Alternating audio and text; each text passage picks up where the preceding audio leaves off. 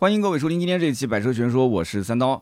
今天是八月二十六号，星期六啊。昨天呢是从成都车展回到了南京。那么节目最后呢，跟大家简单说一说这次观展的一个感受。那实际上呢，成都车展的车型盘点啊，我就不用重复了，因为这个兔子跟传谣他们之前在停车场也是做了一次热门车型的盘点。那么图文呢，我也是审过稿了啊，图文也是已经发布过了，大家可以去看一看，在我们的《百车全说》的公众号上都有。那么今天呢，咱们聊什么车呢？聊一个吉时零一，也是前段时间在网上啊，应该说热度还挺高的。买不买，当然了，先放一边。但是这个话题性的确很强。为什么强呢？因为这个车确实，它的这个整体造型看上去啊，就特别像路虎的卫士。那么也有人说像这个比亚迪的仰望啊，反正就是整体就就就是那种方方正正的那种硬派越野的那么造型。但是这个车呢，又是一个走增程式的路线啊，所以大家又觉得说像是这个理想的 L 八换那个壳子。那么这台车的定价也不便宜啊，三十四点九九万到三十五点九九万，一共是两个型号。那最关键就是这个品牌这个车型啊，我们从来没听过。那不仅仅是作为不管是车迷还是消费者，哎，包括像我们这种就是职业的汽车媒体，咱们都没有听过，就或者说之前一点风声都没放出来，我觉得很奇怪。那因为我是经常发微博的，但凡我要是知道一点点跟这个车相关的消息，我肯定是会发出来。所以可以讲，这个汽车品牌前期是跟汽车媒体几乎是割裂的，呃，基本上没有什么沟通。因为不仅仅是我自己知道的消息，包括我每天也会刷大量的同行的微博，看看我们汽车业内的一些相关的消息。包括你像我的呃汽车圈的一些朋友人脉啊，他们的朋友圈啊，包括同行的一些公众号啊、头条号啊、啊抖音短视频这些就更不用说了嘛。因为我们经常要大量的会搜集相关信息去做选题，那都没有都没有接触到这个点。那你也可以讲说，刀哥，你的人脉可能还是不够广，对吧？你要是如果早一点知道，或者早一点认识他们相关的一些内部人士，你可能会提前知道这个消息。我觉得也不完全是这样。如果说你是老听友，在之前的一期节目里面，曾经我提到过类似啊相关的消息，大家还记得吗？我曾经有一次是去到山东去见到一个叫。城市汽车的老板啊，去他们工厂，然后因为也是朋友引荐认识的嘛，跟他老板也是聊了一个下午。那么这个城市汽车其实做的是什么呢？是那种就是单排的小卡，是做那种纯电的商用车的。所以一般的人是不太会去了解这个品牌啊。那么城市汽车当时为了去了解这个公司的背景以及这种做电动的商用车的企业，我当时就提到过，我在节目里面也提到过啊。之前像爆雷的那个叫雷丁汽车是吧？雷丁汽车走了之后。就是就就倒闭了之后，其实有很多的一些企业，山东的企业就把它给瓜分掉了。主要瓜分的就是它的一些经销商的网络。那我曾经也提到过，包括在这个徐州。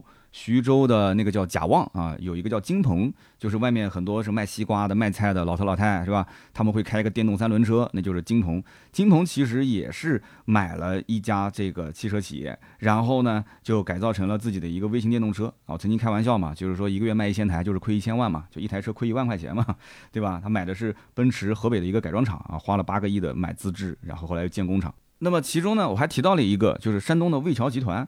我说魏桥集团呢，当时啊买了一个北京汽车制造厂，就是北汽退出了，就跟我们知道那个北汽集团不是一个概念啊，这是两家公司。他收了北京汽车制造厂，然后收完之后呢，他又收了一个叫领途汽车啊，之前叫做御捷汽车，当时是长城收了，后来又卖掉了，就卖给了魏桥集团。所以呢，什么雷驰，他造了一个品牌叫雷驰，雷驰商用车品牌，然后还有一个力驰，对吧？然后北京汽车制造厂，然后拿过来之后。他具体做什么？哎，我就没我就没往下说了，因为我确实没有更多信息。结果现在就知道了，哦，原来北京汽车制造厂是跟石头科技，就是造那个扫地机器人的啊，石头科技一起合作做了一个即时零一。所以你看，我的这个信息面其实已经算可以了，就把前面的这条信息线已经捋清了，就是差最后这一步。结果差了这一步。我就没搞懂吉时是什么，然后后来我才发现，哦，原来吉时零一吉时汽车是跟那个山东魏桥是有关系的。后面我们再具体展开来讲啊。那么这年头其实说实话啊，吉开头的车子有很多啊，大家可以数一数啊。比方说极客啊，第一反应极客，然后呢极狐对吧？然后之前百度跟这个吉利准备做一辆车叫极度是吧？现在改名叫极越啊，但极越其实也不一定是车的名字啊，极越是它可能想往科技、想往能源方面去发展，叫极越。那么现在又来了一个吉时。那么这个车呢，新车定位是中大型 SUV，车子确实比较大，三十四点九九万到三十五点九九万，这个价格也是让很多人摸不着头脑。就是我连你是谁，你是什么品牌，你什么背景我都不知道，上来就卖个三十多万，超过三十万的车子啊，其实在很多人眼中已经算是豪华品牌了。你不管是电动车、增程式，还是说是插混或者是纯电，啊，反正只要是三十多万，也不是说随随便便一个家庭就能拿得出来的啊。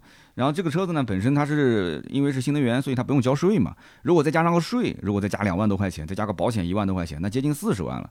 那这个车因为没有税嘛，买个保险，基本上三十五万的车子加个保险，三十六七吧，也是接近四十的预算。我觉得也不是一般的家庭能随随便便买的。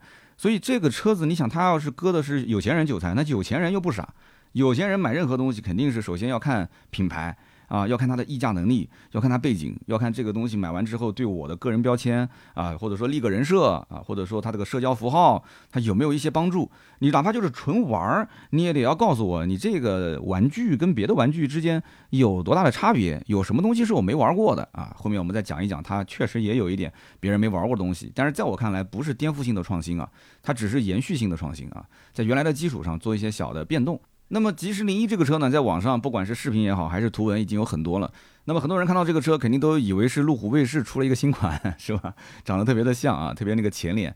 但是呢，这个车子在汽车圈，就是媒体圈里面，还有一个说法叫做理想汽车供应商共创版。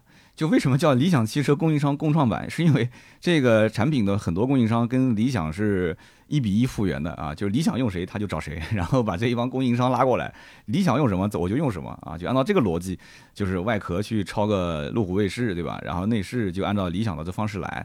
然后最搞笑就是说这个车子当时发布完之后啊，它这个发布会不是有个回放嘛？然后在它的官网上回放的这个链接直接跳到了理想汽车的官网，为什么？因为它的网站的源代码都是抄的理想的源代码，所以我觉得这理想的人看了之后估计可能直摇头啊。这车子反正就是里里外外都是抄啊，都是抄。那么你要说原创度，还真没看出有什么原创度啊。因为新能源车本身其实造的也都大差不差啊，几块大屏，然后就是冰箱、沙发，呃，这个大彩电，就基本上这些东西。然后这个牌子大家也没听过，所以这个品牌呢就有点像什么呢？我不知道它今后会怎么发展啊，因为目前只有个零一，后面零二、零三、零四、零五，如果说都是按照这种模式走的话，那我感觉那新能源企业就出了一个众泰了，那不就是中泰吗？对不对？什么东西都抄，什么东西都没有原创，那么企业有什么使命感？你到底要颠覆什么？你要创造什么？你要给客户带来什么样的利益点？我都看不到，对吧？我只是觉得这个品牌可能更多的是要做。就是品牌溢价，就是说他自己品牌的估值不能叫品牌溢价，就自己的企业估值可能是要做资本市场去运作，还是要怎么样？我反正看不太懂。就是从产品层面上来讲，我始终是一个概念，就是你产品再强，你这个产品再怎么说啊，我创造出了一些呃什么样的功能，特别好玩，特别有意思，折腾来折腾去就那么回事，就跟车评人一样的，你评车你评的再花，这车子无非就是四个轮子两排沙发。对吧？车头、车侧、车尾、车内饰，然后静态、动态，你走走一圈，基本上不就是一个销售顾问卖车的一个过程嘛？对不对？你还能怎样？你除非就像 B 站，那就整个活呗啊！整活无非就整个流量，整流量，你玩的太花，你可能就不能在专业度领域让，比方说 B 端的用户认可你。如果说你不许整的太花，你又没有流量，那我们圈内不就有这样的人吗？啊，讲的特别的专业，但是普通消费者听不懂，但厂家的老板特别喜欢啊，他也能接到一些活。那么还有一些呢，就玩的特别花啊，玩的特别花呢，流量特别大，流量特别大呢，但厂家那边影响力就不是特别的大，但是人家买的就是你的流量，哎，他活的也挺好，但是介于中间的这一部分就很难，所以汽车企业其实跟汽车媒体也是一样的，那么这家企业到底想做什么？它的核心目标是什么？它的目的在哪儿？它有什么？使命感？目前没看出来。但是我们继续往下聊啊，一点一点，也许大家在听的过程中啊，就可能能比我聪明，或者说了解的信息比我多。大家我们也共创啊，评论区我们交流交流，也许你能看得出来它的一些核心的目标是什么？啊。那么？说说这个企业的背景啊，吉时这个汽车品牌其实源于一家科技企业，这个企业呢是以扫地机器人而闻名的，它是小米的生态链公司啊，叫石头科技。那么即时汽车呢又不直接隶属于石头科技，为什么这么讲呢？因为它是归属于上海洛科智能科技有限公司。而这个公司呢，成立于二零二一年的一月份，注册资本一千两百五十万。那么根据这个股东信息显示啊，这个公司是由石头科技的创始人昌进，还有一位叫做 Rox R O X，然后括弧 H K 啊，大家一看就懂了，H K 是什么意思啊？然后还有一个叫做 Holdings Limited，那这家公司具体我没查到，反正这个公司 在网上查了一下有，但是具体做什么的很多信息都是空的。那么是这三部分啊，就是两个人加一个公司是共同持股的。那么本质上来讲，这家公司其实跟石头科技关系不大啊。那么同时跟小米造车，那更是没有半毛钱的关系啊。那么说到这儿呢，就可能有人纳闷了，说这个扫地机器人它它怎么会造一个车出来呢？对吧？他这个造车干嘛呢？是功能避障吗？对吧？开车的过程中天天避障啊，左边躲个人，右边躲个车，哎，就然后自己开到充电桩去充电，这不就是扫地机器人干的事情吗？对吧？那么吉时零一啊，这个车的尾部它其实贴的标呢是北京汽车制造厂。那么这里再强调一点啊，北京汽车制造厂和北汽集团是两个概念啊，不是一家公司啊，这个我再强调一下啊。那么他们之间有什么关系呢？很简单，首先扫地机器人肯定是不可能有造车资质的，对吧？所以呢，跟他合作，他就会有一个造车的资质，能够顺利的把车造出来，是不是？那么吉时的这个北京汽车制造厂叫简称 BAW，它和北汽集团为什么我说是两家公司呢？啊，这里面有一段历史啊，北京汽车制造厂和北汽集团在一九七三年之前其实是一家公司。一九七三年之前，那我相信听我节目的很多朋友可能还没出生呢啊。那么到了一九七三年之后呢，就成立了北京汽车工业公司，然后呢，两者才开始分为上下级的关系啊，不是子公司啊，是上下级的关系。那么到了二零零一年，北京汽车制造厂，我们简称叫 BAW，才正式成为北京汽车工业控股有限公司的子公司。那也就是说到这个时候，他们两者之间其实还是有关联的。那么北汽集团原本只是北京汽车制造厂的上级主管单位。等于说，二零零一年改制之后，北京汽车制造厂，也就是 BAW，成为了北汽集团的子公司。然后呢，到了二零一四年，北京的国资委就要求北汽集团啊，就退出北京汽车制造厂。那么到了二零一五年，北汽集团就以一点一七亿的这个价格呢，就把北汽制造的百分之五十一的股权就转让给了一个低速电动车，就是造老头乐的一家公司，叫做富路集团。啊，就把这公司给卖了，卖给富路了。那么北京汽车制造厂就是 BAW 就开始正式的与北汽集团正式的脱钩，相当于是国有企业变成了民营企业。那么这么一说，大家就理解了吧？其实北京汽车制造厂现在是个民营企业。当然了，这还没完。就在今年的二月份，魏桥集团董事长张波他实际控股的这个魏桥国科智行这家公司呢，又取得了青岛富路百分之七十一的股权，理解了吧？所以魏桥成了青岛富路的大股东，成了控股股东。然后青岛富路集团又是之前收了这个北京汽车制造厂，所以现在请问北京汽车制造厂是属于谁的？那不就是魏桥集团的吗？对吧？那么应该讲是魏桥创业集团的。这个前面可能解释的有点复杂啊，其实大家不用想那么复杂，你只要知道吉时汽车背后其实就两个人在合作，一个呢就是北京汽车制造厂，一个就是那个造扫地机器人的石头科技。那么北京汽车制造厂现在属于谁的呢？就是属于魏桥集团啊，魏桥创业集团就可以了，山东首富嘛。那么魏桥集团到底是什么个背景啊？刚刚其实已经说了山东首富了啊，跟大家解释一下，稍微简单的展开一点啊，就是这个公司啊，其实旗下有三家上市公司，那么主营业务主要是在纺织业和铝业啊，电解铝是山东省排名第一的民营企业啊。那当然了，创始人肯定就是山东首富嘛。二零二三年财富世界五百强榜单当中啊，魏桥集团位居第一百七十二位。我可能这样讲的话，大家还没什么概念啊。那我就稍微再讲的俗气一点啊。魏桥集团一年的营收大概在四千多亿啊。那么它的这个创始人其实身价肯定是过千亿的了。而且魏桥集团的现在是二代接班，叫张波。那么张波其实你说他是首富也不准确，应该叫做郑书良家族是整个山东省的首富。为什么这么讲呢？因为他的第一代首富就是他爸爸，叫张世平，妈妈叫郑淑良。那么他们两个人是白手起家啊，白手起家创业。那么张世平很遗憾，在二零一九年就因病去世了，所以现在是儿子接班，负责整个公司的运营。所以这么一讲，大家就知道了啊，其实魏桥集团是这么个背景。其实就跟我们之前讲领跑一样，领跑是怎么回事呢？不就是这个大华是吧？做安防的嘛，整个的亚洲第一，全球第二。然后就很有钱，现在开始造汽车了。那么同时呢，又去收了这个长江汽车，就是原来讲是说什么呃李嘉诚的产业，其实也就是入了一点小股，后来就很快就撤了嘛。但是把那个公司给收了之后呢，就有资质了，就大概都是按照这个逻辑来。啊，那么这个模式现在也是很多新势力造车的基本的一个逻辑嘛，啊，包括你知道理想呢，也是买资质，买谁呢？买了个力帆是吧？也是花花了很多钱，老鼻子的钱去买力帆。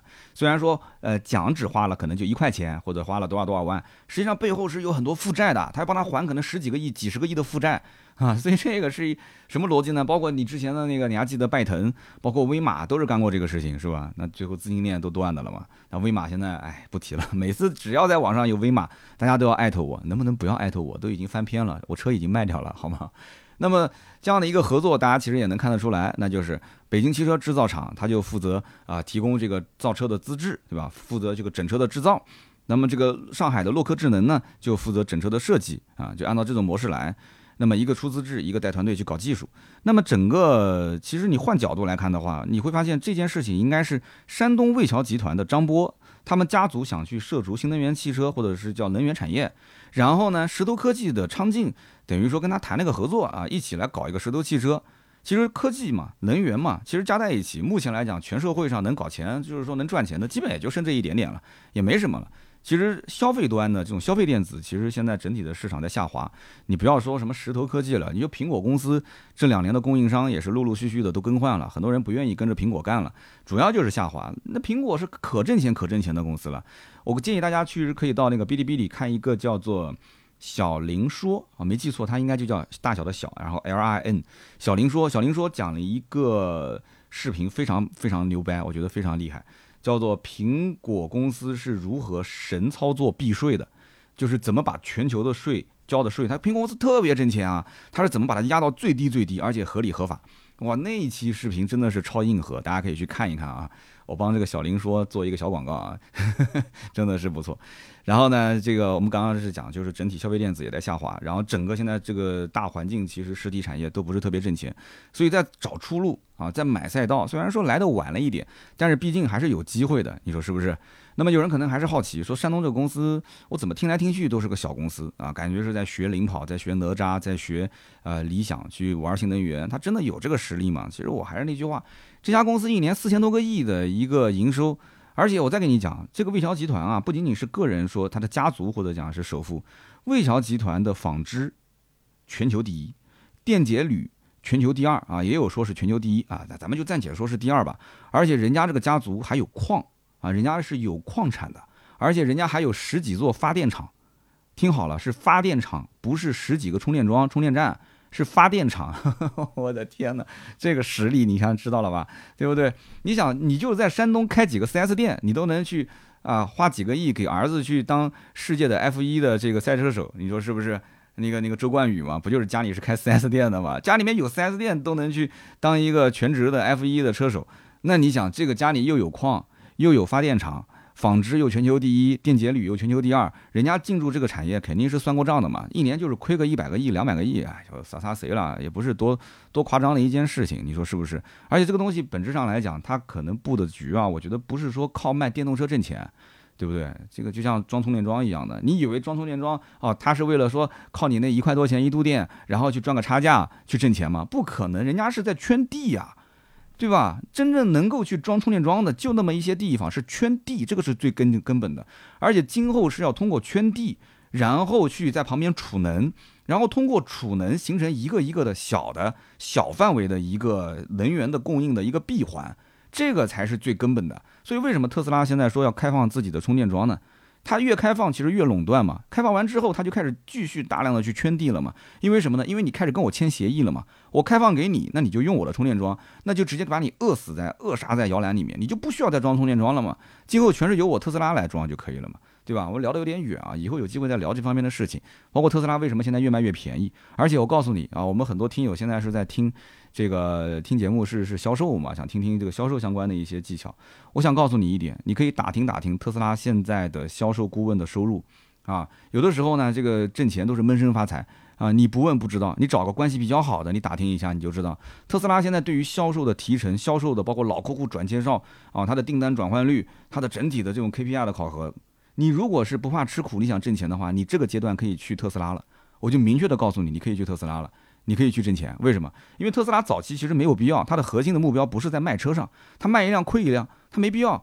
它前期的目标就是什么呢？就是打造自己的人设，对吧？高端的一个豪华品牌，什么都是第一，什么都是创造这个行业品类的首创啊！它是是是立立的这个人设，然后呢，不停的去增加自己的产能，不停的去降低自己的成本啊！只要降成本就降价，只要降成本就降价。但你现在会发现，特斯拉基本上不会说我的降价是因为我的成本降了。他不会明确去讲这件事情，而特斯拉说降就是降，为什么？就是我要去拉满我的产能，我要卖车，我要卖卖卖卖卖啊！我我要转介绍转介绍转介绍，他就是造一辆要卖一辆，他现在就是要整个的布局进入到第二个阶段，而这个对于特斯拉来讲，只是他目前整体规划的，我估计十分之一都不到。它其实是个能源公司，这是最核心的一个目标。那当然了，这件事情我觉得上层肯定是看到了嘛，对吧？所以对于特斯拉，你可能目前知道的就是，比方说在一些什么样的这种这个机关单位啊，就是不让进啊，防止安全啊。其实真正的防止安全，并不是防它的摄像头，而是防这个能源。当它的能源如果脱离国家电网或者脱离整个的这个，当然完全脱离电网是不可能了，就是它如果形成一个小圈子。啊，可以通过比方说太阳能，太阳能去家庭储电，然后通过小范围的，比方说你这个车暂时不用，你的电可以放给我来充，我的电可以放给他来充，大家互相之间可以作为一个能源，呃，分股之间的一个切换，能作为储能，一点一点的小范围的集中起来的话，那这件事情其实。啊，积少成多啊，量变到质变是挺恐怖的一件事，所以大家可以好好的反思一下。那么有机会呢，我们也可以去找相关的专业人士一起过来聊一聊这方面的一些啊相关的这个知识点啊。那今天我们接着还是往下讲，其实讲 G 十零一这个车真没什么意思，我们就展开来多聊点其他的好玩的事情啊，就有意思的事情。我觉得这个是正儿八经的干货。这车子本身真没啥，我跟你说。那咱们再讲讲吧，这车有什么亮点？这个车其实你要说亮点，也就是外观还真的有那么一点。这车呢造的确实不丑。啊，造确实不丑，静态这车我也看过了，就是这车子呢，你要说真把它当成卫士看，我觉得也不可能。为什么？因为路上真正认识卫士的人，这绝对不可能把这车认错啊！你要如果是不认识卫士的人，你最多也觉得这车还挺大的，然后感觉好像似曾相识啊，好像在哪见过。有些女生可能不太懂车的，说实话，你要让她认识卫士，她只能认识路虎，她但说不出具体的什么型号、什么什么车型啊，路虎极光、路虎揽胜、路虎星脉。对吧？路虎的什么什么发现运动，你让他一个一个全部理清，他还理不清。他反正知道就是个大路虎，对吧？这车整体造型方方正正的，双色的一个这种双拼搭配，然后车尾还有个备胎啊，是外挂的一个设计。然后整个的车的车尾门也是跟卫士一样，它是个平开门。然后这车呢就怎么讲呢？除了车灯，其他几个地方跟卫士确实是我们讲叫做什么像素级的拷贝，是吧？那么如果你要是仔细看这个车的车头造型呢，其实跟理想 ONE 还是有点神似。所以呢，有人讲说这个卫士接近百万啊，吉时零一三十多万啊，就不算贵。你不能这么算啊，你不能这么算啊，你不能说，呃，一个挂着香奈儿的包，然后卖几万，然后你同款长得一模一样，然后没有香奈儿的这个标，你就能卖个几千块，这不不能这么算。你没有那个标，你别几千块，你可能几百我都不一定买，是不是？他买的本身就是那个标，那个标是最值钱的。啊，那么同时呢，吉时零一的长宽高跟大家简单说一下，车长呢是五零五零啊，超过了五米，宽度是一九八零，接近两米，高度是幺八六九，接近一米九，轴距是三零幺零，所以是车长超过五米，轴距超过三米这么一个大车。那么它的接近角是二十二点二度，离去角二十五点一度啊，纵向的通过角是十九点七度。它最小的离地间隙是两百零五毫米啊，也算是比较高的一个离地间隙了啊。那么最大的爬坡角度是四十五度，最大的涉水深度能达到七百毫米。所以呢，你要如果说看它的这个数据，嗯，还可以。但是呢，我们讲这个数据是一方面，实战能力怎么样，还要看具体这个车到了一个这种相对比较恶劣的环境里面啊，或者说到越野的场地用这个器具啊，比方说滑轮组啊这些去测试它啊，交叉轴滑轮组，然后测完之后能知道它到底怎么样。啊，是不是跟这个数据显示的一样狠啊？所以呢，这个车子呢，就有些人现在还确实在关注，因为有的人就想玩一些新东西嘛，对吧？他不想跟别人千篇一律。那么这个车呢，你要如果拉开车门，你就会发现更加是熟悉啊，更加的熟悉。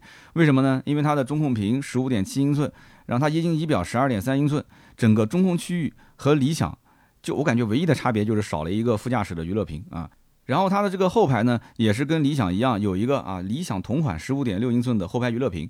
那么它的动力总成也是和理想 L 系列一样，是同款增程式的结构，增程器也同样是绵阳星辰动力啊提供的 1.5T 的四缸机，热效率都是百分之四十点五，然后增程器的最大功率呢也就差两千瓦，几乎就可以忽略了嘛。然后电机方面，吉士零一和理想 L 八比，后桥都是两百千瓦的电机，也是一样的。前桥的电机呢，呃，吉士零一比理想 L 八的这个一百三十千瓦多了二十千瓦，就达到了一百五。但是，哎，它的功率高了一点，但是零百加速反而是比理想 L 八要稍微弱一点啊，是五点五秒，理想 L 八是五点三秒。但是不管怎么讲，都进到五秒了嘛，那这个速度应该讲提速是肯定没问题的啊。那么它们两者都是搭载的灵王宁德时代的三元锂电池，其实零一的电池包还要稍微再大一点啊，五十六点零一度，你就放到以前的，你像我以前那个威马，也就是五十多度电。啊，它这个也是五十多度电啊，它还是一个增程式，可以不用电，可以直接就加了油就能开的啊。平时你要是纯电开也可以，对吧？那么纯电开的话，CLTC 续航即时是，呃，即时零一是二百八十二公里。那么理想 L 八它只有四十点九度电，哎，那它的这个纯电续航呢是两百一十公里，这两者之间差了七十公里啊，但是度数呢差了十六度电。而这两款车呢，它们的油箱大小也不一样啊，因为它是个增程式嘛，你肯定要了解油箱嘛。那么理想 L 八的油箱是六十五升，吉时零一的油箱比它大一点，七十升，它就是什么东西都要比理想稍微多一点。那么最终导致的结果是啥？导致的结果就是它，你肯定要看综合续航是多少嘛，对吧？吉时零一的 WLTC 的综合续航就是总续航，满油满电是一千一百一十五公里，而理想 L 八是一千一百公里。哎，你看啊，电池度数比它多十度电，然后油箱还比它多五升，它最后就多跑了十五公里。那这是什么问题呢？这什么问题呢？这是不是能耗管理方面是不是稍微弱了一点，还需要优化啊？所以大家可以在评论区讨论讨论。那么除了动力总成，理想 L 八和这个吉时零一啊，在尺寸上几乎都差不多。理想 L 八比吉时零一长了三十毫米，那么宽了十五毫米，轴距呢，两者也只差五毫米。啊，那有人讲说是不是车重有问题啊？这个我倒没查到，可以大家具体再了解一下两台车实际的车重是多少啊？那么智能驾驶方面呢，两台车也是用的一样的硬件啊，都是两颗 Orin X 的芯片，算力都是五百零八 TOPS。那吉时零一还配了三颗激光雷达，理想 L 八只有一颗激光雷达。哎，就从这一点来讲的话，那硬件方面确实还是舍得下血本的。所以网友就说了，吉时零一呢就是套了卫士壳子的理想 L 八啊，我觉得这个话呢说的。还挺合理的啊！理想是冰箱、彩电、大沙发。那么你想，那这个吉时零一上来之后，那别人玩过的，我再玩那就没什么优势了嘛。所以他就继续要整活啊，继续要整活。那么该有的都得有，是吧？那么二排、三排座椅放倒之后，呃，变成一张两米乘一米三的床，这个已经不算什么了。那么相比于理想吉时零一，它要玩什么呢？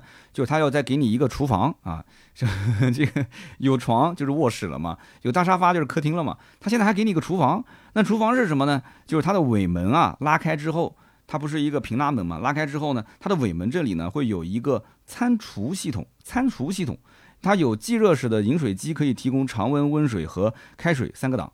然后展开的这个桌板呢，会形成一个简易的厨房操作台啊，切切菜啊，洗洗菜，弄弄搞搞。然后呢，它可以放全套的户外餐厨用具。那么不仅如此，它还有一个叫餐厨电器工作区，可以连接这个二百二十伏对外放电的这么个接口。那不过这个呢，在即时的这个 app 上面，就即时汽车官方 app，它商城里面显示是要额外购买啊，额外购买，但是具体价格还没公布，不知道多少钱。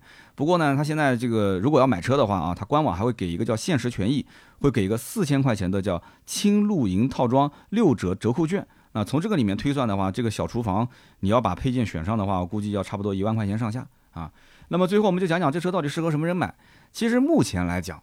我觉得吉时零一这个品牌这个车型是小众中的小众，这个好不好呢？暂且放一边不说。就是很多人会担心，就这个牌子啊，它会不会就卖着卖着卖着就没了，对吧？经销商没有售后，然后甚至卖车的店也没了，那这个就很麻烦了。那当然了，魏桥集团，说实话，魏桥集团做那么大，一年四千多亿的营收，人家是很难倒闭的嘛。那么石头科技目前来看的话，发展也还挺好。那么吉时汽车背靠是这两棵大树。那是不是说就高枕无忧了呢？我觉得也不是啊，我觉得也不是，因为即时汽车即使这个项目它不干了，它即使倒闭了，那么最多算是两家这个比较大的公司啊，他们俩的投资失败啊，只是它的整个的业务链其中的一环，失败就失败了呗，对这个原本的业务并没有大碍，对不对？那该造这个扫地机器人的就继续造啊，该去挖矿的，该去搞发电厂的，该去搞电解铝的，该去弄这个纺织，它该是一点都不影响，就不就造车亏点钱嘛，也无所谓，是不是？你看现在很多的电动车企为什么拿了那么多的中东的一些呃投资啊，对不对？动不动就是什么中东啊，什么这个那个的财团，中东的哪个那个哪个富豪就开始投钱了，连恒大都拿到了中东的这个投资，你想这什么概念？其实说白了就是想让中国的车企，因为进你看现在中国的车企很难进入到美国汽车市场，中东的这一帮石油佬啊，头顶一块布，天下我最富，他们想干的事情其实就是想把中国车卖到美国去。啊，中国自己去卖是很难的啊，所以现在需要通过对吧 这一块儿啊，头顶一块布的人去干这件事情，就跟当年阿拉伯人一样的，对吧？就欧洲的一些货，其实从呃中东亚从这个地方过来的，都是到那边要转个手，他们本身就是天生的二道贩子嘛，对吧？要么就是地底下有什么东西挖出来卖一卖，要么就是做个二道贩子啊，倒个差价。就是世界上最大的倒王，其实就就是在这儿，在中东啊，倒爷。那么咱们回头再讲啊，就是咱们国产新能源，其实。我们讲国产新能源其实就是一个非常卷的市场，那么不仅是把新能源各家品牌之间卷的就亏的是血呼淋拉的啊，同时也是卷的那些本来是造燃油车还挺挣钱的，现在搞燃油车的现在也不挣钱了啊。所以国产新能源从来不缺卷王啊，从来不缺卷王。如果说你单纯花三十五你买它个造型，那我觉得你就犯不着了。你不就是想买一个路虎的造型吗？路虎卫士造型，路虎卫士的造型其实市面上就有。如果你不是说必须要买新能源，你要买增程式，你买个燃油的话，我觉得你花一半的钱就够了。为什么这么讲？你可以去看一看，大家能猜到我要说什么车吗？你可以去看一看那个捷途旅行者，捷途旅行者也是号称像素级拷贝路虎卫士啊，啊，那个外观跟路虎卫士也是非常的像。我们文稿回头会发到喜马拉雅啊，那么大家可以到我们的公众号“百车全说”看一看。那么它的价格卖多少钱呢？它只有十四点零九万到十八点零九万，哎，你说说看，是不是连及时零一的一半的价位都不到啊？十四万到十八万。那么如果说你要冲着颜值去，你就完全可以去买这个车嘛，反正你开什么车都是开。那不过这个捷途旅行车它是一个油车啊，它是个油车，而且呢比它要比这个吉时零一啊要稍微小一号啊。当然了，听话要听音啊，我只是表达个意思。那么真正吉时零一的客户是不可能与捷途旅行者去重叠的嘛。只不过这个逻辑呢，我觉得大家要理清楚啊。那么这次成都车展，比亚迪的方程豹也亮相了，对吧？那么外观也是很硬派。那么成都车展坦克三百这个 HiFour T 它也也也是预售了嘛，就是三十万不到。那么坦克的名气够大了吧？啊，比亚迪的名气够响了吧？啊，这车子方程豹上市肯定销量也不会差嘛。啊，坦克四百，我觉得四百应该不是一个走非常大的销量的一个车，但是三百卖得好，五百卖的也不错，是吧？经常我在节目里面讲，你像我到西部的一些地区，不管是到什么阿坝、甘孜啊，或者是去新疆的一些地方去自驾游，那路上经常能看到坦克三百啊，或者说坦克系列的车型。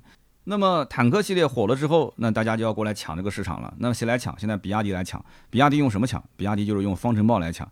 但是呢，有一点我跟大家在这边也是展开来说一下啊，就是说这个叫做新能源加越野这个概念，我最近在做了一个抖音，就是成都车展拍的，马上回头会发到抖音上，大家可以去看一看。那我说了这么一句话，叫做新能源加越野，其实比亚迪跟长城走的是两个不同的方向，啊，就很有可能到今后啊，它会是两波不同的啊拥趸的人群。长城是希望让它的越野车同时拥有新能源车的体验，新能源车的优势，而比亚迪考虑的是怎么能让一辆新能源车具备越野车的性能。其实两家不应该吵架，两家应该握个手，对不对？在 SUV 越野这方面。那我是有有有这方面的实力的嘛，包括皮卡，我是有这方面的先发优势。哎，我就提供我的技术，我提供我的车型给你。那比亚迪赋个能啊，DMI 一进来就这么玩了，对不对？那么比亚迪呢，在这个什么刀片电池啊，在这个三电系统啊，它有先发优势。那比亚迪再给长城赋个能，但是我觉得这也是不现实的。为什么呢？因为现在本身长城就有 Hi4 跟 Hi4T，Hi4 就是走这个城市的。呃，城市 SUV 就比方说承载式车身的，要走舒适路线，要稳定一点，对吧？那通过性更好一点。那 High 4T 现在就是给到这些呃硬派越野，就给到非承载式车身，让它在那种极端环境里面去做这种越野的一些动作、攀爬的一些动作的过程中，更加的这个具备通过性啊，更加的具备这种就是严苛的挑战。所以，哎，它这个 High 4跟 High 4T 叫两驱的价格，两驱的经济性，然后走一个四驱的性能。啊，然后这种东西，你说跟比亚迪的路线又不一样了，所以这两点，我觉得到今后你会发现，它这两边拥趸人群是完全不一样的。当然也不需要说谁好谁不好，其实大家就希望就拿到相对比较便宜的价格啊，相对比较这个这个少的付出，然后咱们呢可以买到一个就整体体验不错，油耗也很省啊，动力性能、豪华感各方面都 OK 的。所以这次包括看那个猛龙，我觉得这个猛龙这个车子啊。因为它这个定价是十六七到十八九吧，差不多应该它卖的好的，我估计在十七八万这个价位。那十七八万正好切的就是宋 PLUS DM-i 这个价位嘛。那个车子也是，它用的是 Hi4 嘛，对吧？四驱，然后是插电式混合动力，啊，就一百多公里的续航。那比亚迪的宋 PLUS 也是这样，两台车放一起，那就各有各的优势了。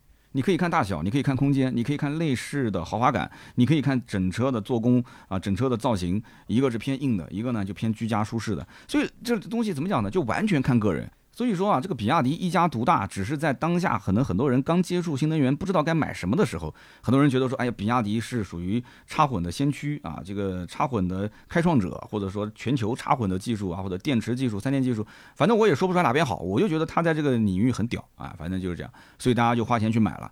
但是越往后，大家随着对于啊增程式啊插电式混合动力，对于新能源越来越了解，那这多东西就不用去考虑了。你你打开水龙头，你不会问水是从哪边来的；你插上插座，你也不会问电是哪里来的。但是这个东西刚出现的时候，你会去研究这插座的背后是什么原理啊？这个水是怎么样是是到了我家，然后它干净不干净？就是早期你是这样，后面就形成空气了嘛，它就是你生活中一个必需品。然后这个时候再去看。你就会发现又是个新的世界。那么就寻求个性化了，就寻求每一家，就卷不卷配置，卷不卷一些空间啊，卷不卷操控啊，这个那个的。所以说现在已经开始慢慢的步入到这个产品成熟期了，产品成熟期，消费者也开始变成熟了。好了，我们又开始讲了很多一些题外话了。如果是及时的领导在听我们的这个节目的话，他会说。这个三刀怎么回事啊？老是这个跑跑题。你在我的地盘上聊及时的车子，你不好好聊，一会儿聊特斯拉，一会儿聊比亚迪，一会儿又聊长城，你怎么回事？哎呦，还是那句话，这车真的没啥好聊的。咱们的节目就是闲扯扯，对不对？我感觉现在的节目又回到之前的粗制滥造、胡说八道了。稿子其实没多少字啊，三四千字，但是今天咱们节目我估计聊的至少可能一万字往上跑了。好，继续往下讲啊，继续往下讲。其实。还是那句话，就是吉时零一这个车啊，我感觉它是属于让新能源车具备越野车的造型，好卖就行啊，就一句话就解释完了啊。它没有什么我能看得到的核心的技术，如果真的有的话，你比方说你要有电池技术、三三电技术啊，或者说你要是你哪怕你车机很厉害也可以搞语音，像小鹏那种，或者说你给我整一个，但当然不是纯电了，如果是纯电的话，你整个八百伏啊，整个四 C 啊也行。就是它，反正就是增程。增程其实我一直讲，理想的车子虽然卖得好，但是还是那句话，增程是一个比较落后的技术，只不过比较适合中国现在这个新能源的环境，对不对？可以拿绿牌，可以免税啊，而且开的时候平时可以用电，也可以用油啊，动力也不错，可以了。那这个事情就放一边，咱就不说了。那么这一家企业，如果说它将来走纯电路线啊，你要是进入到纯电，纯电这里面很多东西就要看了，就看你技术到底玩的好不好。那包括智能驾驶啊，虽然说其实你有三颗激光雷达，那有机会我动态试驾一下，哎，跟我自己开的那个阿维塔幺幺，我们去比一比，我们来看看说这个华为的智驾，因为它现在目前智能驾驶这块我还不知道是谁提供的啊，看看这个华为的智驾这套系统啊，跟它的这套系统比到底怎样？如果说它用的也是理想的那套策略的话，啊，如果是一比一的拷贝，那我觉得还行。但是我觉得理想的这种核心的技术，难道就说共享就共享吗？硬件可以共享，软件是自己开发的，这东西我能随便给你吗？啊，要如果真的随便给你，那就要打官司了啊！那就可能是这个，可能有的人没有按照竞业条款啊，把源代码给带走了。之前 小鹏的里面不是有个工程师，然后跟特斯拉之间也是闹得沸沸扬扬的嘛？啊，他小鹏不承认，说没有，但是特斯拉说你这很明显就跟我的源代码是一样的啊。那怎么说呢？这车适合谁买？其实说实话，如果是冲着家用，我觉得冲着纯家用车来讲，三十多万真没必要买 G 十零一了。那么你看，现在整个从汽车品牌的这个角度来讲，理想三款车一个月销量能超过三万台，对吧？蔚来 ES 六现在单车销量也是破一万台。然后呢，三四十万这个价位其实很多可以选的，你包括像什么智己啊、维塔这些，那遍地都是。那么更好的选择，其实我觉得更好的选择倒没有，但是更适合你的选择一定是有的。但是我不管觉得你是选什么更好的车，还是更适合的车，我个人认为百分之九十的人是不会选一个谁都不认识的品牌。连你自己都不认识，你刚开始认识他，然后你身边的人，你开回去之后，大家都觉得这这什么车？不认识的车一律归为杂牌，是吧？一律归为老头乐。那这个车子大家都不认识啊。那这个你想扫地机器人出身的这个车子，你你你不能因为这个标啊，我说啊这个标是什么，你还跟别人解释？你说这个标其实你知道那个石石头科技吗？你知道那个扫地机器人吗？说实话，我们家也不用扫地机器人，虽然我也听过听过这个叫什么石头扫地机器人，但我也不会买。对吧？我真的要买，我肯定也不是买，我也不买它，我买那个三个字，那叫啥来着？我也记不住了。反正我肯定也是比来比去。对于我来讲，反正现在什么扫地、拖地、洗机机器人，我之前一直在想去买一个嘛，三四千块钱，五六千块钱，然后还可以自己去换水什么的。但是后来有个品牌联系到我，是哪个品牌我也记不住了。他就问我，他说：“哎，要不要给你一个试用一下？然后你觉得好，你就自己留着。”然后后来我说可以啊，然后本来想买的就一直就闲着，就一直没买了。结果没买没买那边就一直一直没没下文了，说说等等等等，说前一季的推广已经过了，妈等后面一季推广再来的时候再给你发一个。所以呢，有人送我干嘛还自己买呢？你说是不是？所以这个扫地机器人，我我最早最早用过那个扫地机器人是干嘛的呢？就是它得要放两个像个小塑料的一个小板板一样的，然后可以让扫地机器人在这两个塑料板之间来回，就是这个等于设定了一个范围。啊，设定反，然后用那个手上那个遥控器去遥控，那是最早的一批的遥控机器人。当时我记得买了一千多块钱吧，然后用了没几次，感觉扫的不干净，然后后来我就七百多块钱把它给卖掉了。啊，卖的其实价格也不低。那很多年前，那个时候我还在奥迪上班呢。那个时候，你想我扫地机器人玩的还是比较早，然后中间这么长一段时间，我估计可能有十来年了，我就从来没用过扫地机器人跟这个呃扫地呃洗地机器人。那么我媳妇儿也在跟我讲，就是说我们家可能也不适合，为什么呢？因为我们家里面，比方说平时在家也会去做点小健身啊，然后会有一些东西放地上，然后我平时还弹吉他，我吉他也放地上，然后我的这个书房里面是放了一堆的东西，大家可以看那个金牛刀的消费观，我的背后也是一堆的东西，然后我们家的这个写字台还不在卧室，卧室有一个写字台，孩子写作业有的时候在里面，因为我媳妇儿经常看书嘛，所以我的我的这个客厅里面还有一个写字桌，这写字台有的时候我也会用啊，我媳妇儿也会用，所以我们家地上的东西就是真正的可落脚的位置并没有那么多，所以你要拿个扫地机器人，我就觉得很奇怪，所以我对这家叫做什么石头科技的公司，对它的产品我没有很深的了解。所以我不是很清楚这个叫石头科技的公司，它到底有没有什么一些核心的技术，而这个技术能不能把它应用到汽车上，就像大疆跟这个宝骏啊，跟五菱合作一样的啊，大疆可以把自己的一些相关的技术用过来啊，那么就像比方说 Kiwi 啊这些车子啊，包括像那个云朵啊，哎，它就可以出一个这个大疆的版本，那这个我就不知道了。所以大家如果有更了解的，也可以跟我说说，就石头科技它到底有什么样的一些核心技术。那么你说要对比 L 八，我觉得对比 L 八这个客户群体应该也是不存在的，因为喜欢理想的人，我觉得大部分啊应该还算是对技术比较懂的啊，对车比较懂的，他不可能说去买一个这种就根本就没听过的牌子。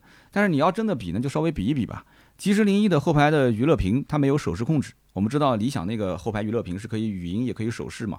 然后呢，前排呢吉时零一也没有面部识别啊，没有方向盘记忆，没有第三排座椅加热。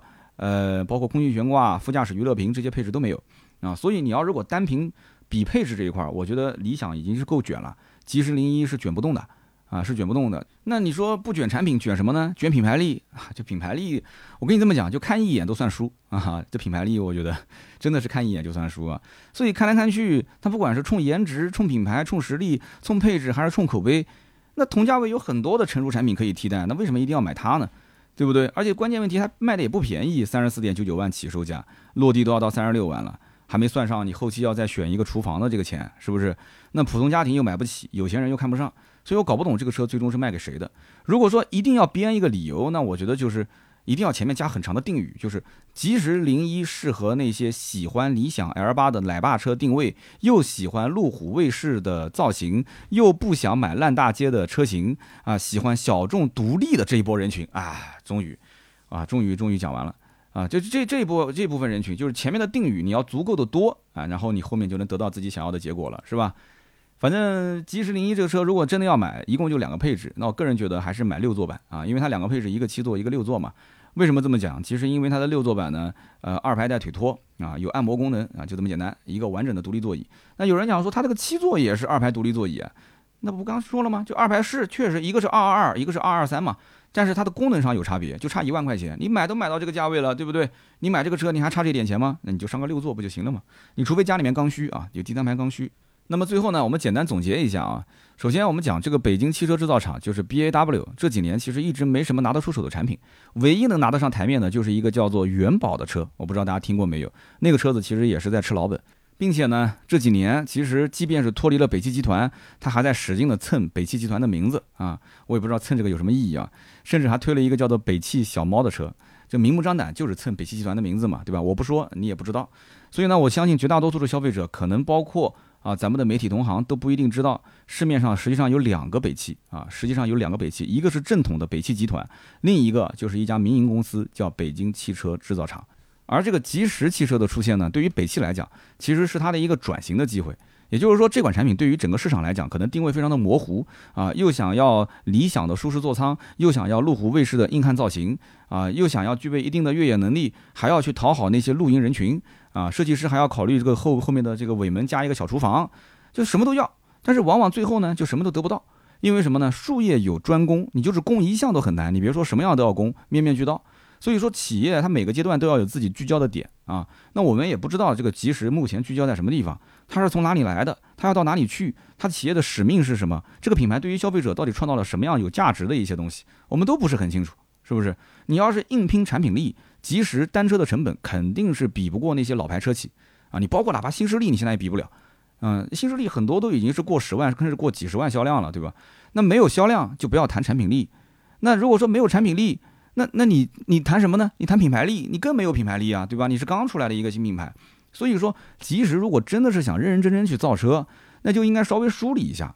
啊，去跟媒体沟通一下，就是你到底，你你你这个企业的使命是什么，目标是什么？你让消费者觉得，就起码你这个公司看起来还算靠谱，你可以让大家知道，说你每一个阶段你有一个专攻的目标，是吧？你如果是走豪华的路线啊，豪华车路线，那你就按高端走呗，对不对？按高端品牌来运营呗。那你要如果是走中低端的路线，那你就把价格打下来呗。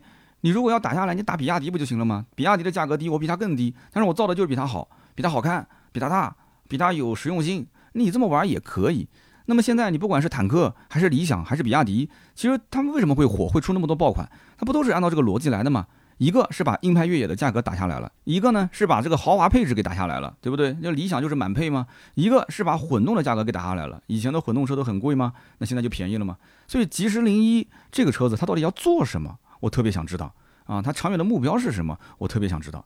所以呢，吉时零一这个车，以上就是我的分享啊。大家如果说有自己的想法，也可以在评论区交流。这个品牌这个车型你看不看好？大家呢评论区也可以来发表发表自己的观点。那么以上呢就是关于吉时零一所有的内容啊。那么接下来呢，简单说一说这次去成都车展的一些观感啊。成都车展这一次呢，其实说实话人没有以前那么多啊。以前我们讲以前就是可能疫情之前，那每一年的车展，你甭管是成都的、上海的、广州的，那都是特别多。就是但凡是热门车型，都是里三层外三层。那么今年的成都车展呢？还是老样子，其实我觉得有些局势可能已经无法改变了。就是比亚迪的展台确实人多，比亚迪不管是方程豹还是说比亚迪仰望啊，那展台上的人都是超多。那么同样，大家其实现在关注的更多都是新能源的产品啊，不管是纯电的还是插混。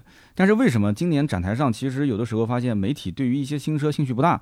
主要还是在于可能是通过前几年的疫情啊，就让很多品牌方就感知到说在车展上面统一发布新车。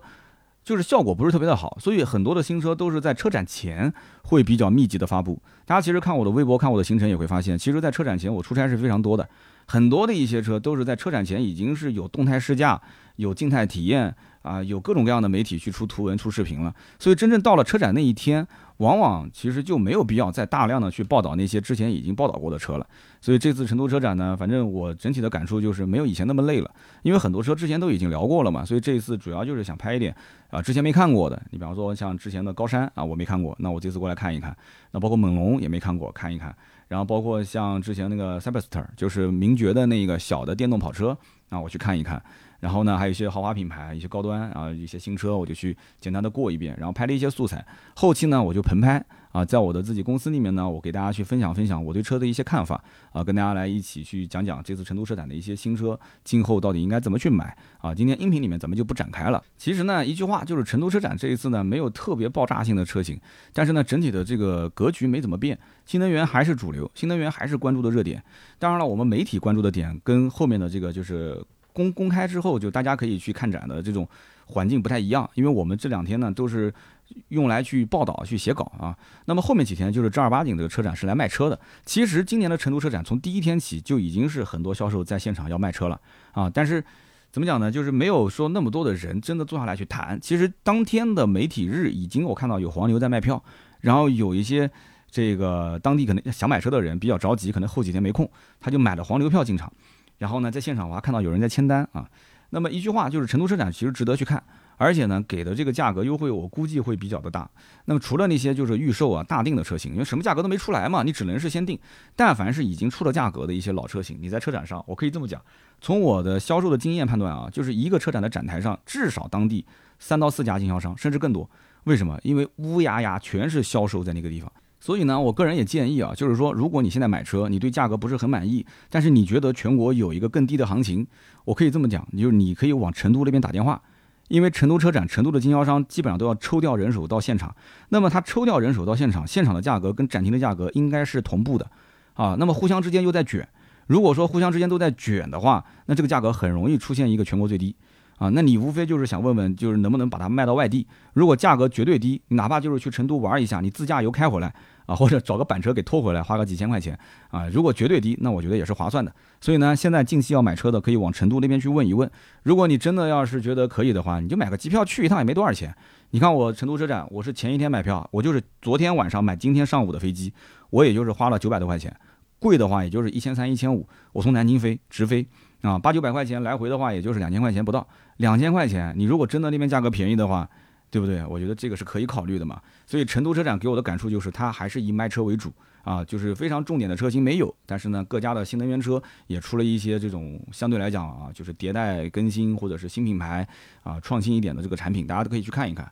而且成都车展不仅仅车多，妹子也多，真多啊！这句话是说给我们男生听的。在成都当地的朋友，你想一想，从年头到年尾，有什么展会能有那么多的参展商花那么大的价钱，请那么多的妹子过来给你展示啊？你只花那么小小的几十块、百来块钱，所以这个机会呢，你千万不要错过，对吧？你又不像上海，还有一个 C 街动漫展，是不是？那么好，以上呢就是关于今天这期节目所有的内容啊，跟大家简单分享一下成都车展。反正后期呢还会有报道啊，不管是发抖音也好，发 B 站也好，大家多多关注啊。我后期呢肯定会把各款的这个刚上市的车型都简单的点评一下啊，到底应该怎么买，它有什么优点，有什么缺点。那么大家如果想关注我更多的内容呢，可以去关注一下我的哔哩哔哩百车全说，每周五更新一期长视频。那么还有就是我的抖音号三刀砍车啊，每周会更新三到四期，以及我的公众号百车全说啊，每天都会更新。大家如果想进群，也可以关关注一下这个公众号，加盾牌的微信就可以了。那么今天这期节目呢就到这里，咱们下一期接着聊，拜拜。